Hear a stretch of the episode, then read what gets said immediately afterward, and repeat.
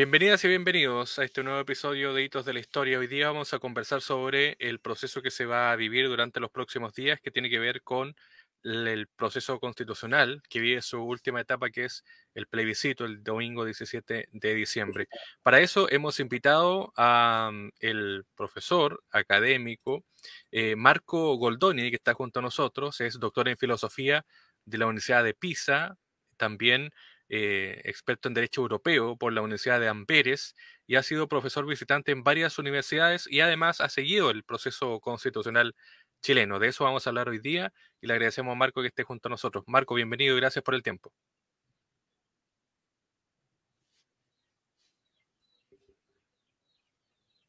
Muchas gracias, estoy encantado de estar aquí hablando con vosotros. Es siempre un placer de hablar sobre eh, el proceso constituyente chileno. ¿Qué te, eh, ¿Qué te, ha parecido todo lo que ha ocurrido desde 2019 hasta la fecha con Chile?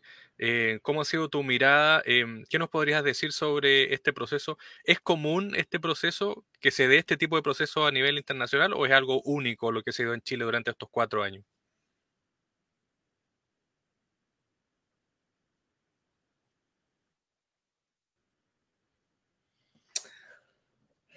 Mira, primero, eh, a nivel personal, eh, fue el, el, el proceso eh, y el estallido social, ¿no? que en práctica empezó el proceso constituyente, fue algo que, em, que, que, me puso, que em, atraició mi, mi interés, en particular como estudioso de derecho constitucional, porque eh, aunque no, no, no, no, fue el único, el único eh, o la única forma de contestación colectiva, en particular en América del Sur, por ejemplo, más o menos en el mismo tiempo en Colombia, eh, muchas manifestaciones y muchos conflictos entre los ciudadanos, en particular algunas regiones, y la policía del Estado fueron también muy fuertes pero nunca en los últimos años he visto algo como un, movimiento tan, tan amplio y, eh, y, en un sentido yo creo eh, tan consciente de la necesidad de eh, empezar un proceso constituyente para darse como ciudadanía una nueva constitución.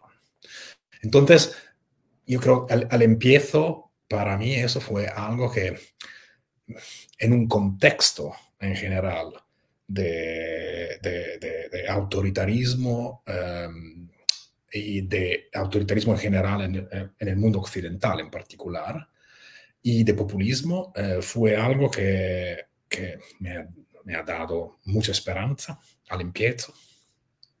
Y, pero claro que la manera donde se desarrolló no fue tan exitoso como yo esperaba eh, al empiezo del proceso. Y por eso tengo algunas explicaciones, podemos hablar de esto más tarde, pero en general eh, hay algo de particularmente único porque es un proceso que se desarrolló sobre cuatro años hasta ahora. Y yo no, no conozco a ningún otro ejemplo ahora en, eh, en el mundo eh, donde se ha discutido por sí tanto tiempo sobre cuál constitución adoptar. Y entonces permanece como algo que, que es bastante único, me parece. Bueno, hablemos de lo que vino antes del proceso. Bueno, lo que está actual, porque la constitución de 1980 sigue vigente. ¿Cuál es tu visión de esa constitución de 1980? Eh, ¿Es una constitución que da el ancho? ¿Una constitución que murió en 2019, como dicen algunos? ¿Es una constitución que puede seguir vigente? ¿Cuál es, es tu visión personal y tras investigaciones de esa constitución creada en dictadura?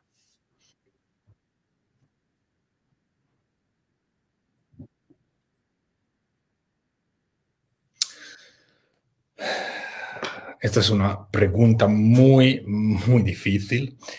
Mira, mi impresión, pero esta es realmente más una impresión que una, una convicción profunda es que la constitución del 1980 murió con el estallido social, o se acabó con el estallido social. Por lo menos en las que son eh, las características más distintas de la constitución del 1980, yo creo que la mayoría de estas se acabaron con el estallido social. El problema es que eh, esta fase que, podemos llamar destituyente, yo creo que no se acabó con el estallido social y sigue desarrollándose ahora. Eh, esto es un, es un problema mayor por los chilenos y por la sociedad chilena, eh, pero mi impresión es que la constitución se acabó. Lo que no se acabó es la hegemonía de algunos intereses que me parece siguen siendo em, hegemónicos o por lo menos em, muy fuertes eh, en, la política y en las dinámicas político-económicas de la sociedad chilena. Pero en, su forma principal, yo creo que la Constitución de 1980 en práctica eh, se acabó en el octubre del 2019. Esta es mi impresión. Hablemos de, de, de lo que nació ahí en 2019. Em, ¿Cuál es la, por así decirlo, sí, por ahí? Eh, ¿Cuál es em, el, camino a seguir, por así decirlo? Algunos hablan de reforma constitucional, otros hablan de nueva constitución. Em, ¿Qué es lo que se puede generar ahí? ¿Es, ¿Es 100% necesaria una constitución o es necesaria una reforma constitucional?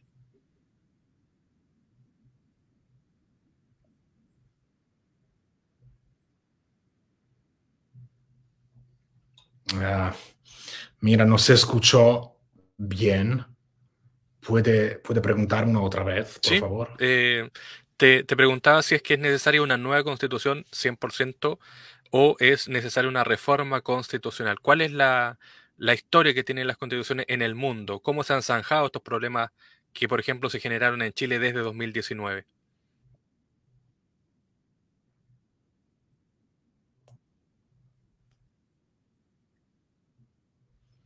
Claro. O sea, yo mm, soy consciente que hay un debate ahora sobre si era realmente necesario de, eh, eh, poner o de plantear las cuestiones sociales que la sociedad chilena enfrentaba desde años eh, en términos de una nueva constitución, ¿no? Y sé que hay críticas sobre el hecho que esto no fue una buena estrategia. Eh, plantear cuestiones sociales en una forma constitucional. Porque yo creo que eso es un argumento, sea un argumento razonable. No todos deben estar al interior de una constitución. Hay como un, principio de economía del contenido de la Constitución. ¿No? se, puede arreglar todo al interior de una Constitución. Y, eh, al mismo tiempo el problema con, Chile es que la Constitución del 1980 estaba, eh, contenía este marco ¿no? autoritario de ser eh, escrita y de haber sido escrita y aprobada por, por los generales, y entonces de no tener un marco democrático en su origen. Ahora, yo no, no sé, no, no, tengo una solución clara a la cuestión de lo que se debía hacer en el octubre de 2019, si, habría sido si hubiera sido suficiente cambiar eh, en particular eh, las reglas para la modificación de la Constitución y de las leyes orgánicas, los que, lo que en práctica pasó en los años siguientes, ¿no? Porque si entiendo bien, ahora eh, la mayoría por cambiar, para cambiar las leyes orgánicas y la mayoría para cambiar la Constitución son diferentes, ¿no? Han sido um, abrogadas las supermayorías, ¿no? Que habían sido eh, introducidas por la Constitución del, del 1980. En el mismo tiempo, yo creo que la Constitución tenga también un valor simbólico importante y entonces no, es, no creo que fue en, sí misma una idea tan mala de empezar un proceso constituyente. Lo que faltaba, y yo creo que lo que falta ahora también, es que no hay un sujeto político, colectivo, eh, suficientemente organizado para, para eh, institucionalizar ¿no? algunos cambios sociales que son eh, necesarios y deseados eh, por los chilenos. Y entiendo decir con esto que no hay un, como un portador de la Constitución, ¿no? eh, una, un sistema político o un partido político o un, su, un sujeto colectivo ¿no? que, que, sea tan fuerte y tan organizado para poner no solo escribir una constitución, pero desarrollarla. En este sentido, si, si, fue cometido, si un error fue cometido, eh, fue un error de como fe, fetichización del texto constitucional y de atención, de una atención despropor desproporcionada sobre la constitucionalización formal de los derechos, de la separación de los poderes y de, muchas otras formulaciones, pero sin realmente, sin realmente poner eh, en actuación o institucionalizar eh, estas promesas. ¿no? Y entonces me imagino que por una parte, por lo menos, de la sociedad chilena, esta eh, la, la, primera formulación de la Constitución, la que fue rechazada, me imagino, fue percibida como una lista uh, vacía de promesas, sin realmente una garantía ¿no? de, su actuación. Pero eh, eh, en la política constitucional, para hacer esto, yo creo que se debe tener un sistema político muy bien organizado, con un actor hegemónico que pueda realmente, realmente eh, lograr a las promesas que son contenidas en las constituciones. Si no hay esto, es mejor entonces una constitución con un texto mínimo, que no contiene mucho. No sé si esto es suficiente para eh, contestar a, a, tu pregunta. De hecho, eh, tú has dicho, Marco, en alguna entrevista eh, que la equivocación también está en buscar lo que se ha denominado en Chile la casa de todos, que es esta unidad, esta mayoría, es para definir un texto constitucional. Tú dices que las constituciones no son eso, no son de unanimidad. No sé si nos puede explicar ese tema.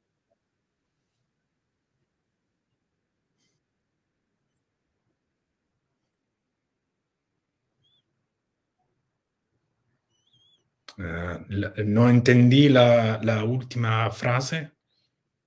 Sí, eh, te preguntaba por esto que dices tú que no necesariamente la, las constituciones... Sí, te decía que el, tú comentas que no tiene que haber una gran mayoría para eh, aprobar una constitución, que no, no, debe existir unanimidad, por así decirlo, para aprobar una nueva constitución.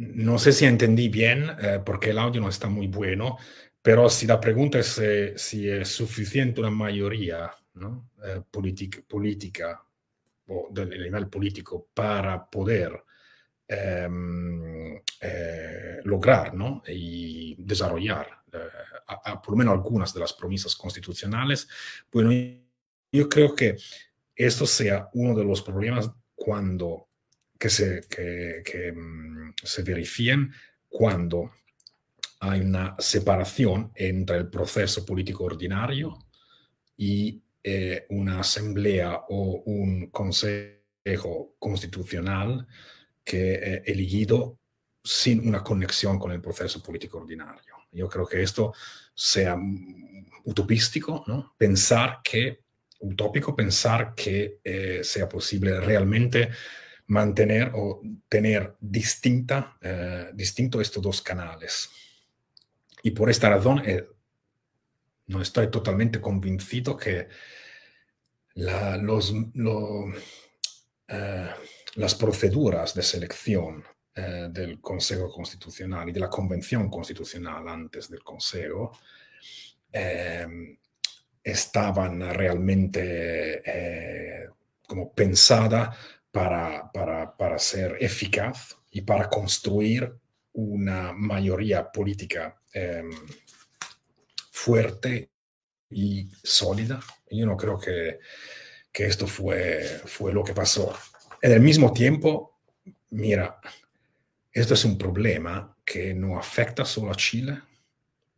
Eh, en general, el problema es que es muy difícil de imprimir una dirección política que sea como determinada autónomamente por los partidos o por los grupos colectivos es hoy como hoy muy, muy complicado. Yo creo que eh, hay muy pocos estados donde esto se pasa realmente eh, y donde hay suficiente capital y fuerza política concentrada y organizada. Esto es esencial para realmente ponerse como un sujeto constituyente. Yo creo que esto se pasa en poquísimos estados ahora. Y en la mayoría de estos estados se pasa porque en realidad esos estados tienen una dimensión imperial. O sea, yo pienso a los Estados Unidos, a China, a esta dimensión donde, donde eh, el espacio del Estado es tan largo y es tan fuerte y es tan impactante que son los, las solas dimensiones donde me parece que el sistema político, que sea un partido singulo o eh, eh, dos partidos, pueden realmente imprimir una dirección política a la, a la vida, a la vida social y a la vida del Estado. Por los otros estados, mira, aquí en Europa, creo que se puede ver claramente que hay la misma falta de fuerza política y de capacidad organizativa. Y no, no, me puedo imaginar que alguien en, Euro, en Europa ahora pueda realmente empezar un proceso constituyente efectivo. O sea, que no sea algo de simplemente cosmético, pero que, que, que, que pueda llevar con, consigo un, una, fuerza, una capacidad de um, transformación social. Yo creo que eso no sea realístico ahora. Bueno, eh, hablemos ahora de, lo que está ocurriendo con el actual proceso, que tiene en contra eh, un gran porcentaje, por lo menos lo que dicen las encuestas en Chile, es que el proceso este domingo podría terminar con un nuevo texto rechazado. Eh, ¿Qué te parece a ti este segundo proceso? ¿Cómo lo viste? Eh, cuál es tu análisis de este segundo proceso y qué falló, qué no falló, por así decirlo, en, este proceso que nuevamente quizá, si las encuestas son correctas, se rechazaría nuevamente el texto por amplia mayoría. ¿Qué es lo que ha hecho mal Chile, por así decirlo, en, en simple, en palabras simples?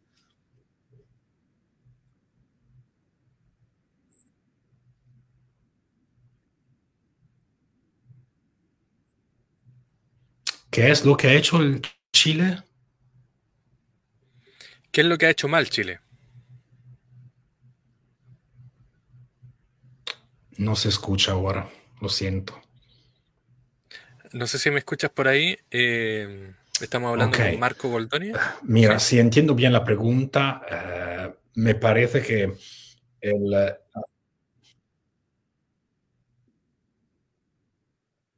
Sí.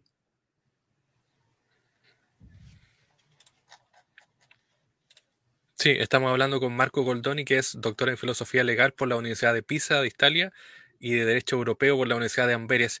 Te preguntaba, Marco, por eh, qué ha hecho mal Chile en este segundo proceso.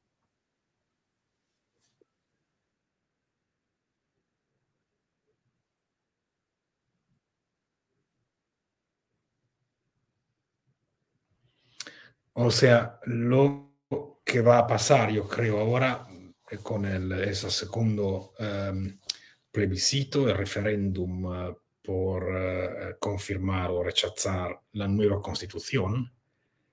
Em, bueno, primero me parece que la nueva propuesta sea el nuevo texto sobre lo cual los chilenos votarán este domingo es, eh, es, es, me parece bastante conservador en su, en su, en su organización y en particular en algunos capítulos donde se ve claramente un marco de, de conservación política y en particular de conservación en términos económicos y, y sociales. Me parece también que el, como que el momento constituyente o el entusiasmo por el momento constituyente ya se consumó, si puedo decir así. ¿no? Eh, creo que la oportunidad o la, la, ventana en el medio término ya se, se cerró. No, no, hay una oportunidad realmente por un nuevo proceso constituyente ahora. Y mi impresión es también que la mayoría de, los chilenos irán y votarán por rechazar eh, este nuevo texto.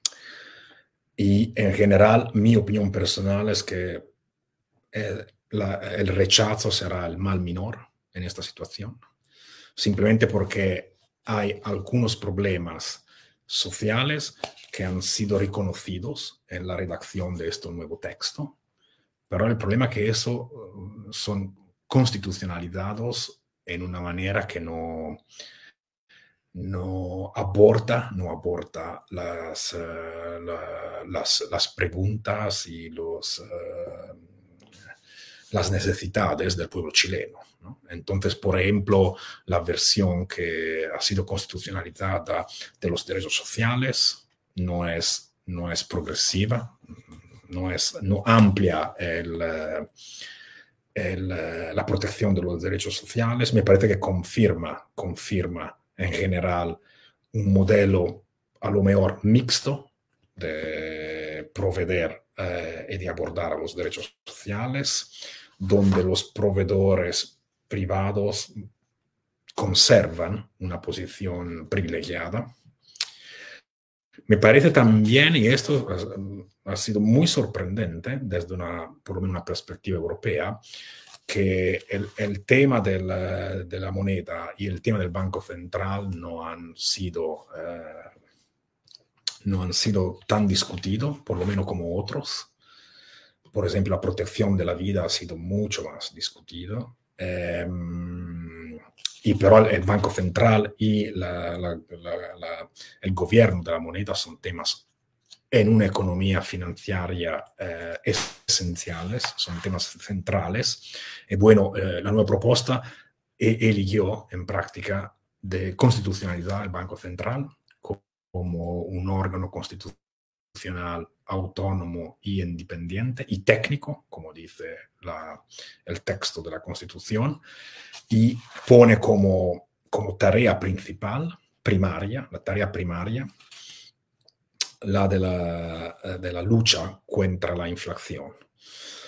Eso hace sentido, pero lo que no es muy, eh, lo que no es muy prometente es que se menciona solo eso como tarea primaria, como tarea principal por el Banco Central. Por ejemplo, tareas secundarias y que tienen entonces menor fuerza eh, jurídica son, por ejemplo, eh, el, el, soporte por el, el empleo. Y, esto es muy decepcionante, me parece, muy decepcionante. Y también muy peligroso, porque si la constitución será aprobada, cosas como la Contraloría eh, o instituciones como el Banco Central, siendo constitucionalizadas, será muy difícil de poderlas transformar en caso que la economía política cambiará en los próximos años. Entonces, en general, mi impresión es que el rechazo sea, sea el, el mal menor. Además, además, me parece que cual que sea el resultado este domingo, algunas de las preguntas eh, que fueron mm, planteadas con mucha fuerza en el estallido social permanecen. Permanecen, pero eso, insisto sobre este punto, pero no hay una, institución política, hay un, sujeto político, una fuerza política capaz de organizar y de, eh, em, hacer una síntesis de estas preguntas que se pueda transformar en un proyecto hegemónico a nivel político. Eso me parece que sea totalmente absente en la política chilena. Pero de nuevo, una otra vez, esto me parece que sea totalmente, haga falta en muchísimos otros países también. Entonces, eh, no creo que sea esto en particular solo un problema chileno. Muy bien, pues Marco Goldoni, doctor en Filosofía Legal y de Derecho Europeo, te queremos dar las gracias. Gracias por el tiempo, eh, gracias también por participar. Y bueno, vamos a estar atentos a lo que sucede el domingo 17 de diciembre. Así que, Marco, muchas gracias. Eh, saludos también y abrazos a Europa porque desde allá estamos conversando. Y eh, bueno, atento a lo que sucede acá en Chile el domingo.